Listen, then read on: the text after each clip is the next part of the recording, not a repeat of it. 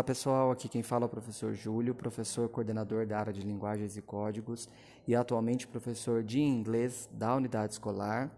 E este ano, como coordenador das áreas que contemplam as disciplinas de inglês, português, arte e educação física, propusemos a criação de um podcast.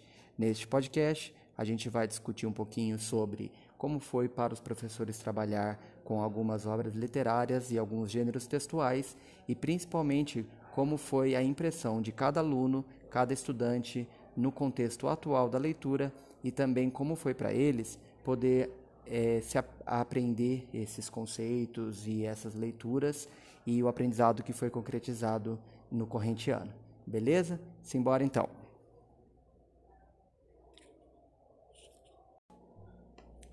Antes da gente começar o bate-papo com os professores e com os estudantes, eu vou falar um pouquinho para vocês sobre o que foi esse projeto, projeto de leitura, utilizando a ferramenta do podcast.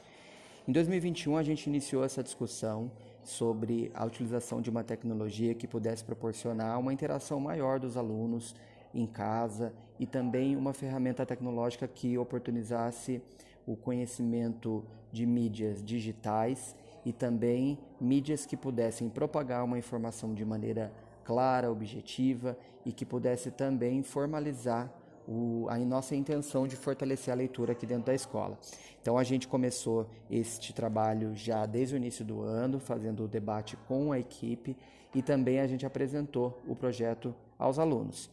É, propondo que no ano todo então fossem trabalhadas essas obras, esses gêneros textuais, mas também que pudéssemos dar ênfase na gravação, na edição dessa ferramenta agora no segundo semestre letivo.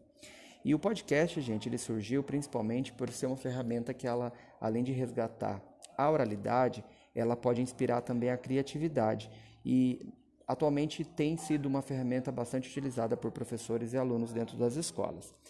E como está crescendo bastante é, o número de ouvintes diariamente e poder também alcançar as escolas, nós acreditamos que este potencial para desenvolver habilidades de cognição dos estudantes podem acrescentar muito ao, ao, ao crescimento, à aprendizagem dos nossos estudantes é, esse ano, ok?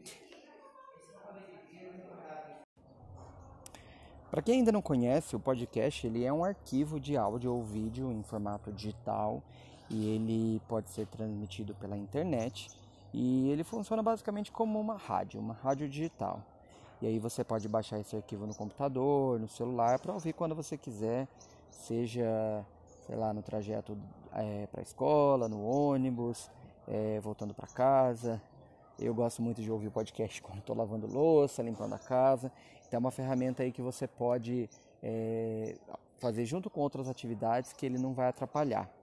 E diferente de outros formatos de conteúdo, que faz uso de texto, imagem vídeo, podcast ele é feito só para você ouvir. Então ele pode ser, é, como eu disse, realizado durante a realização de outra atividade. É, em alguns cursos, alguns professores usam podcast para dar aula e depois discutir com os alunos de forma presencial. Então tem sido uma ferramenta bastante utilizada aí para complementar é, dentro da sala de aula. É, na escola, a produção e o uso, ele também representa uma oportunidade de aproveitar os recursos que já existem para poder dar mais sentido às aulas por intermédio dessa gravação de, de áudios e também para a posterior audição dessas gravações, podendo também dar voz aos alunos e dar um pouco mais de sentido a essa aprendizagem. E ela se torna dessa forma mais efetiva e dentro aqui do programa integral, como premissa do programa que a gente desenvolve o protagonismo, nós acreditamos, a área de linguagens acredita que essa ferramenta pode contribuir bastante para este objetivo. O objetivo principal da nossa área, criando este podcast, é poder fazer a divulgação é, da nossa pesquisa, do nosso trabalho, de toda a leitura que foi feita, do trabalho realizado em sala de aula divulgando então os assuntos relacionados a essas leituras e aprendidos pelos alunos dentro da sala. Uma coisa que foi interessante que nós debatemos ao longo do, do, da execução do projeto é que a gente pensou no roteiro, a gente pensou nos assuntos, pensamos de que forma que seriam abordados estes temas com os estudantes e as apresentações, Tudo isso foi pensado e discutido com a área de linguagens, é, com o objetivo principal de integrar todos os componentes curriculares no desenvolvimento do projeto. Inicialmente, nós pensamos é, em leituras previstas no currículo das primeiras, segundas e terceiras séries do ensino médio, potencializando algumas habilidades essenciais previstas para esse ano de 2021 no contexto da pandemia. Então, nós selecionamos algumas habilidades específicas de cada área que pudesse contemplar o desenvolvimento deste, deste programa, deste projeto. Acho que foi importante também, ao longo da nossa discussão, poder pensar nas habilidades socioemocionais contempladas com o projeto. Um recurso muito importante nesse contexto de, do ensino médio, principalmente no contexto do ensino híbrido, ao qual inicialmente desde o ano passado nós estávamos parcialmente trabalhando com os estudantes em casa, parcialmente trabalhando com os alunos presencialmente agora na escola. Então essas habilidades elas vieram a ser atendidas com a idealização e a execução desse projeto. Ah, uma curiosidade. Não se preocupem aí com esse barulho externo que está rolando, porque a gente está fazendo isso inclusive na escola, no ambiente escolar, então dentro do prédio da escola. Então estes é, sons sendo ouvidos aí fazem parte também do nosso projeto. Vou explicar agora para vocês como que foi o passo a passo. Desde o início do ano, então, a gente discutiu qual, seria o tema do nosso podcast. Nós pensamos um cronograma de execução a partir do segundo semestre, é, em cima das discussões e apresentação dos temas no primeiro semestre e nós definimos os gêneros textuais e os autores que seriam contemplados neste projeto. Então ficou da seguinte forma: na primeira série nós é, escolhemos o gênero textual contos, é, abordando diversos autores que contemplam esse gênero textual. Para a segunda série, a, a professora elencou as obras de Machado de Assis, Memórias Póstumas de Brás Cubas, Dom Casmurro e Quincas Borba. E para as terceiras séries, a professora de português selecionou a obra de Graciliano Ramos, Vidas Secas. Após essa definição e com o trabalho realizado em sala de aula, é, os professores eles definiram os participantes é, que, que, fariam a, o debate, a apresentação das suas, é, do seu entendimento deste, destas obras e destes gêneros textuais. Então foram escolhidos alunos por turma, tratamos de estabelecer o roteiro para gravação destes, destes, destes questionamentos e depois também a gente fez o um ensaio e fizemos a gravação dos áudios. Então, nos próximos áudios, vocês verão os estudantes que foram selecionados, as perguntas indicadas pelos professores e a apresentação também destes profissionais que contemplaram o nosso projeto, tá bom? Então é isso. É, fiquem agora então com algumas perguntas que foram feitas. Eu espero que este projeto que se inicia em 2021 ele se é, ele seja continuado para os próximos anos, fortalecidos com as novas propostas, com os novos objetivos. E nós da área de linguagens, e eu como professor coordenador da área de linguagens, acredito fortemente no potencial transformador dessa ferramenta para que a gente possa ampliar o conhecimento e a mediação das aprendizagens dos nossos estudantes. Grande abraço, fiquem agora com as perguntas e as apresentações dos professores. Vamos começar o nosso projeto falando um pouquinho com a professora Maria Aparecida, carinhosamente chamada pelos estudantes e por toda a equipe de professora Maci, ela que atualmente ela é a responsável pela sala ambiente de leitura, um espaço do ambiente escolar que serve de apoio ao desenvolvimento dos projetos, tanto de leitura quanto dos projetos interdisciplinares da unidade escolar. E a professora Maci sempre abraçou com unhas e dentes todos os nossos projetos, dando todo o suporte necessário para o desenvolvimento de todas as ações, principalmente com foco na leitura. É um espaço bastante requisitado, bastante procurado pelos estudantes para o desenvolvimento dessa habilidade. A gente tem um acervo riquíssimo aqui na escola, em que os estudantes eles podem, além de fazer o empréstimo dos livros, eles podem usar o espaço da sala de leitura para estudar, para ler, para relaxar no horário do almoço, nos horários dos intervalos. Então a professora Macia, ela sempre foi bastante entusiasta dentro desses nossos projetos. E esse, inclusive, ela abraçou junto com a equipe, integrando a nossa equipe da área de linguagens, contribuindo fortemente para a execução deste projeto. Então vocês vão ouvir agora um pouquinho a fala da professora Maci. Olá, eu sou a professora Maci, da sala de leitura, e vim falar um pouquinho né, do podcast para a educação na promoção da leitura. É, em primeiro lugar, quero parabenizar o professor Júlio né, em estar colocando essa nova tecnologia para ajudar os nossos alunos. Eles se identificam muito com este meio. Por ser uma coisa simples, né, é, é uma sugestão simples e pode trazer até futuramente uma nova rádio para a escola. Então fica aí a dica, né, de introduzir uma nova dimensão na relação com o meio e o ensino. É, esse podcast pode trazer impacto positivo na aprendizagem, porque desde 2020, familiares, estudantes, docentes, gestores estão lidando com o desafio de incorporar o uso das tecnologias digitais. Então, ele vem abordando os principais assuntos que permeiam o debate da inovação na educação pública com a finalidade de facilitar o acesso à informação. Então, é, fica aqui é, os parabéns novamente ao professor Júlio, e eu acho que está sendo um, um, um, de grande sucesso é, porque através disso eles incentivam e eles adoram quando eles entram na sala é, para gravar ou para contar um assunto ou mesmo um livro que eles leram. É uma ferramenta simples, mas que traz assim um grande aprendizado para nossa é, leitura. É isso.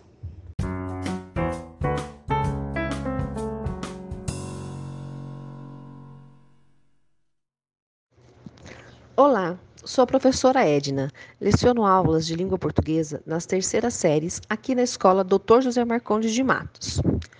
Tendo em vista o nosso projeto Leitura Eu Apoio, dentre as obras literárias que trabalhamos ao longo do ano, escolhemos o livro Vidas Secas de Graciliano Ramos para realizarmos um trabalho efetivo literário. Para tanto, apresentei a obra literária aos discentes Orientei-os a lerem o livro, discutimos o livro e trabalhamos algumas questões sobre a obra e o autor, e também o contexto histórico e literário. Então, elaborei algumas questões para que os alunos pudessem participar desse podcast. E a nossa aluna Gabriela, da terceira série, série SC, ela irá responder a nossa primeira pergunta. O livro Vidas Secas, de Graciliano Ramos, é um livro muito importante da nossa literatura. Ele foi escrito em qual escola literária e em qual contexto histórico esse romance está inserido? Olá, meu nome é Gabriela Alves, eu sou da terceira série SC. E referente à escola literária em que o livro Vidas Secas está inserido, ele foi escrito na segunda fase do modernismo brasileiro é um período compreendido entre 1930 e 1945. E o seu contexto histórico, na década de 1930, o mundo estava passando por uma grave crise financeira, que inclusive na Europa estavam acirrando-se os conflitos que daria origem à Segunda Guerra Mundial. E dessa mesma forma estava crescendo é, a tensão entre duas ideologias opostas, que é o capitalismo e o socialismo. E aqui no Brasil, o governo de Getúlio Vargas ele estava iniciando uma caça aos comunistas, o que levaria muitos artistas intelectuais ao exílio ou à prisão, que foi no caso do Graciano Ramos, que foi preso em 1937. E esse livro elabora um retrato contundente dos vínculos entre o homem, a natureza e a política diante da seca nordestina. E a partir desse recurso, os problemas que caracterizam toda uma região brasileira, eles são expostos na forma de dramas individuais.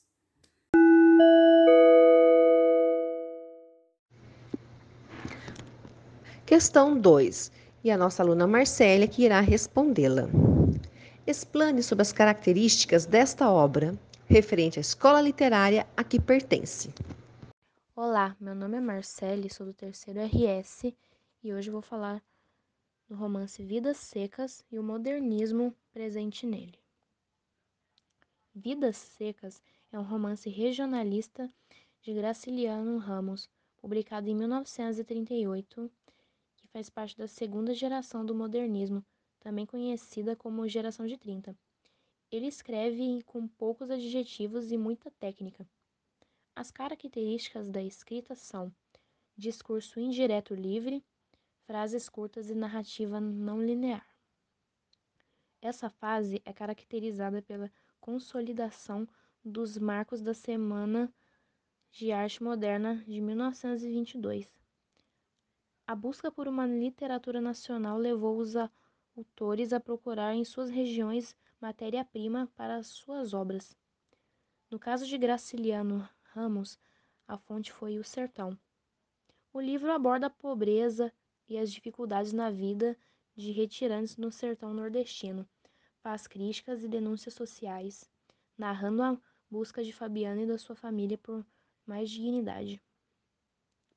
Na obra literária, o autor torna evidente a realidade injusta, desumana e desigual do sertão do Nordeste, mas essa realidade atualmente atinge muitas regiões brasileiras também esquecidas, marcadas por exclusão social, constituídas por milhares de famílias que vivem abandonadas pelo governo e pela sociedade.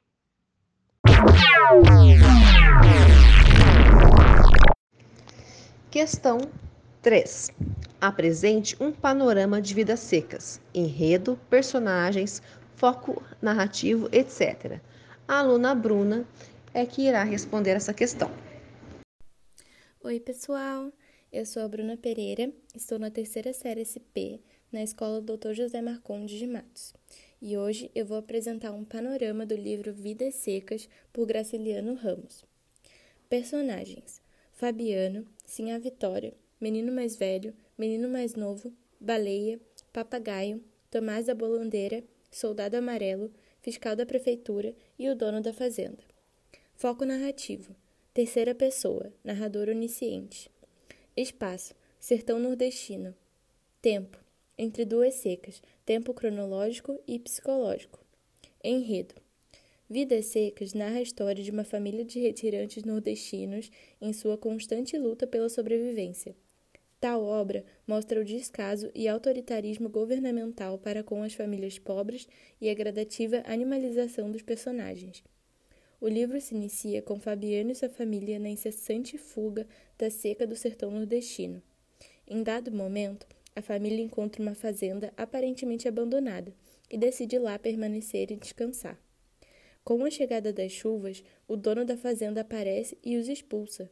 Fabiano, entretanto, tenta convencer o proprietário de que pode trabalhar em troca de moradia e é então contratado como vaqueiro. Certo dia, ele vai à cidade para comprar comida e acaba participando de um jogo de cartas em um bar, onde se desentende com um policial denominado como Soldado Amarelo e é preso. Durante o tempo em que permanece preso, Fabiano reflete sobre a injustiça do mundo e sua condição, e após sua soltura, retorna à fazenda, encontrando Baleia doente. Por conseguinte, decide sacrificar a cadela.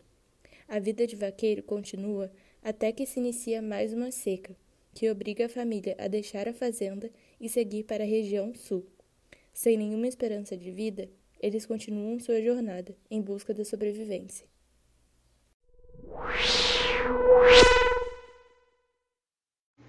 Faça uma análise das personagens. Essa questão será respondida pela aluna Sofia.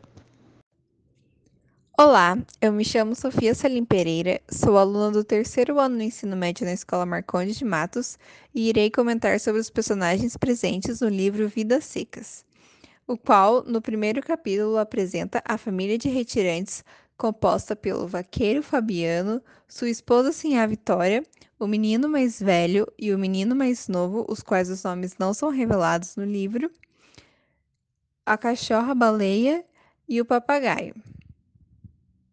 No capítulo seguinte, temos a aparição do dono da fazenda, o qual não gosta da família de retirantes, mas concede o trabalho a eles em troca de arrendamento. Ao longo da história, percebemos que Fabiano tem inveja de seu Tomás de Bandeira, por sua educação e elegância. Além de ele se sentir um bicho e se ver deslocado na cidade, aonde ele encontra, no terceiro capítulo, o soldado amarelo, uma autoridade governamental para o qual ele perde todo o seu dinheiro em um jogo de cartas, criando um desentendimento com o soldado, o qual se sentiu ofendido. Mais à frente, vemos que sim, a Vitória é mais conformada com a sua situação e tem o desejo de ter uma cama de couro e é mais inteligente que Fabiano. O menino mais novo tem o desejo único de ser igual ao pai, vaqueiro. O menino mais velho tem o desejo de conhecer o mundo e tem grande dificuldade em entender palavras, mas se impressiona com a palavra inferno, além de ser bem próximo de baleia e de papagaio por conta de seu vocabulário limitado. No Natal, temos assim a Terte, a qual irá fazer roupas para a família, às quais a família não se adapta. No capítulo seguinte, temos a apresentação de Baleia, a personagem mais humanizada da família. Está doente e será sacrificada por Fabiano, o qual acaba errando o tiro e a faz organizar, a fazendo ter um delírio de morte. No final do livro, vemos a família fugindo mais uma vez por conta da seca e de dívidas. Fabiana pode se mostrar ingênuo, fácil de ser manipulado, inferior e com um fraco para a bebida ao longo do livro, chega à cidade com a esperança de ver os filhos na escola e sua esposa Sinhá Vitória, ainda com o desejo de ter uma cama de couro.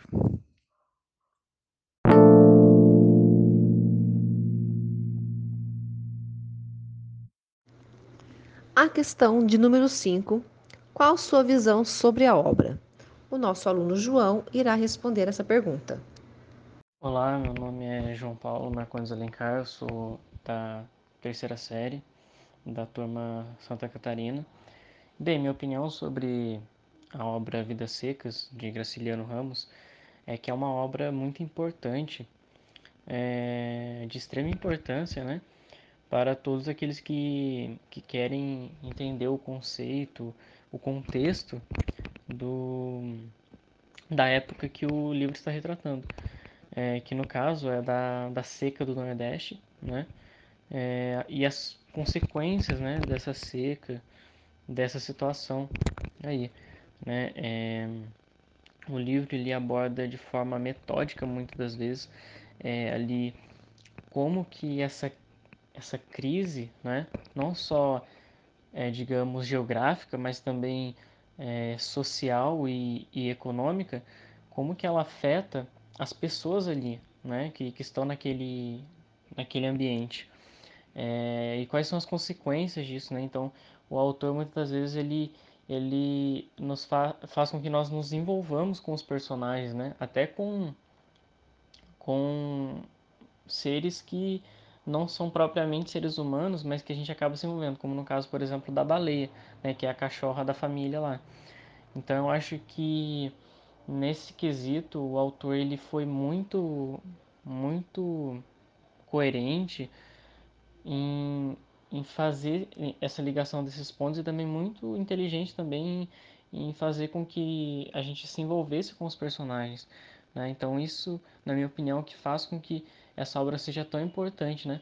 Além de que, é, principalmente os jovens, adolescentes, é, que querem entender sobre o contexto, né? Não só daquela época, mas também atual do nosso país, do, da região Nordeste, é, e ver como que, que é essa realidade que muitas vezes nós não conhecemos, né? Que nós não nunca vivemos. Então, essa obra ela envolve também um pouco de empatia, né? Que é se colocar no lugar do outro, enfim. Então, é uma obra muito inerente a todo aquele que quer aprender e, e, entender o contexto atual é, do nosso país e da região Nordeste. Apesar de ser um livro que já foi escrito há um tempo, ele ainda tem é, muito ainda o que nos dizer atualmente. Bem, essa foi a minha opinião, eu agradeço pela oportunidade e é isso. Muito obrigado.